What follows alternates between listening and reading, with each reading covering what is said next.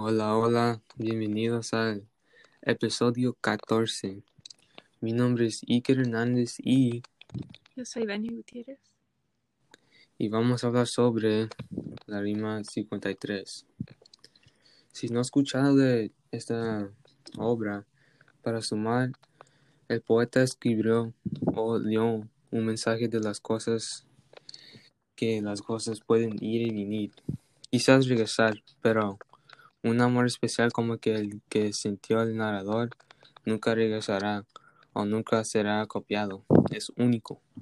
También con momentos en general. Lo explicó usando ejemplos de la naturaleza. Por ejemplo, habló de cómo los golondrinas y madreselvas y también de la bella de la naturaleza y cómo va y viene. ¿Qué, qué personajes hay en la obra, Daniel? Los personajes de Volverán las oscuras golondrinas son el poeta, las golondrinas, las estúpidas y el amor. Las golondrinas representan el tiempo del, sone- del soneto que se fue y no repetirá de la, más, de la misma forma. La estúpida representa a la mujer y su relación con el hombre.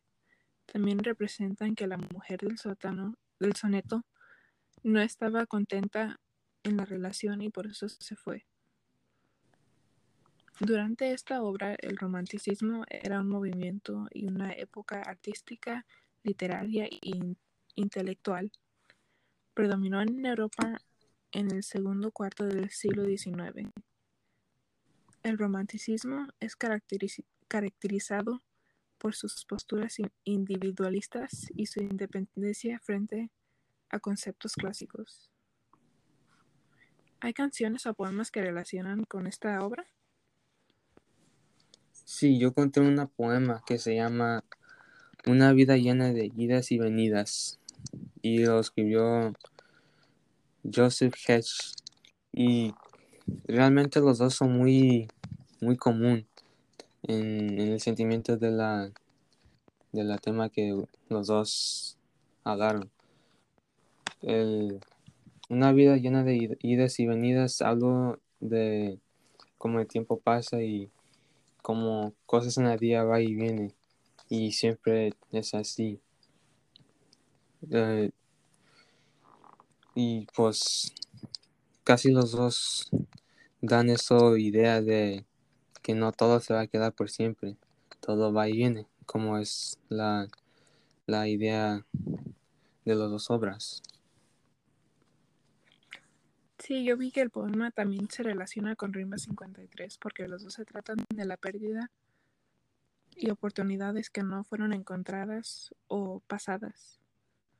Los dos también usan la, la naturaleza como uno de los personajes. Por ejemplo, Golondrinas usa las golondrinas y el amor como uno de los personajes y Vida llena de idas y venidas usa el sol, las estrellas y el clima. Pues yo he visto también que hay una película que se puede re- relacionar muy bien con, con la obra. Me imagino que has visto Dolores, ¿verdad? Sí, Pues en esta situación se puede conectar porque en la película el protagonista dejó a su familia para encontrar manera de hacer dinero y encontró un lugar muy bonito en donde había árboles que pro- producen tela de las más suaves. Entonces tenía la idea de usar todos los árboles para ganar mucho dinero. Cortó y tumbó todos los árboles y ganó mucho dinero, pero con tiempo realizó que ya no había árboles para cortar y en eso perdió todo. Cosas temporal, cosas son temporal y es irónico que también la película y la obra usa la naturaleza en el mismo contexto. ¿Con cuál personaje conectaste tú? Pues para mí yo, me relacioné con la poeta de la obra porque el poeta sabe que muchas cosas va y vienen, como él escribió. Y yo también he realizado entre estos años que muchas cosas son temporal y hay que realizar en, en el momento porque muchas veces no sabes cuándo algo o alguien como un amigo va y viene en tu vida. Yo relacioné con las golondrinas porque representan a la, la fidelidad y paz. Y, esas son partes muy grandes de mi identidad, hacia mi, la, la fidelidad a mi religión o la paz que me quiero encontrar en yo misma. Esta obra también puede relacionar con problemas de, nuestro, de nuestra vida, como el amor fracasado o fallado, porque cuando una relación, una relación no funciona, nosotros culpamos a la otra persona o a nosotros mismos. Una relación fallada trae, trae muchas de nuestras inseguridades a la luz y a veces nos hace sentir mal con nosotros mismos y puede afectar la salud mental y el autoimagen. A veces tienes que dejar que la naturaleza siga su curso. ¿Tú recomiendas esta obra?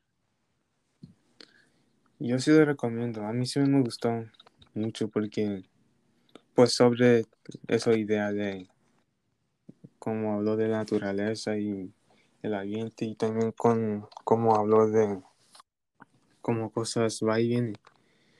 Yo sí siento que este poema y su mensaje es algo que no se realiza mucho en estas generaciones. Y si podemos ayudar a muchos a realizar este mensaje más pronto, yo creo que le ayudará a muchos vivir sin dudas y cuando cosas ya va y vienen para ellos, va a ser mucho más fácil porque ellos van a saber que eso es la vida. Yo también recomiendo. Este, esta obra es uno que es muy interesante y contiene mucho simbolismo en pocas estrofas. Ah, es una obra que queda contigo aunque no entiendas a la primera pasada y está muy bien escrita. Pues yo digo que es un buen tiempo a concluir esta conversación. Gracias a todos por escuchar nuestro episodio número 14 y buen día.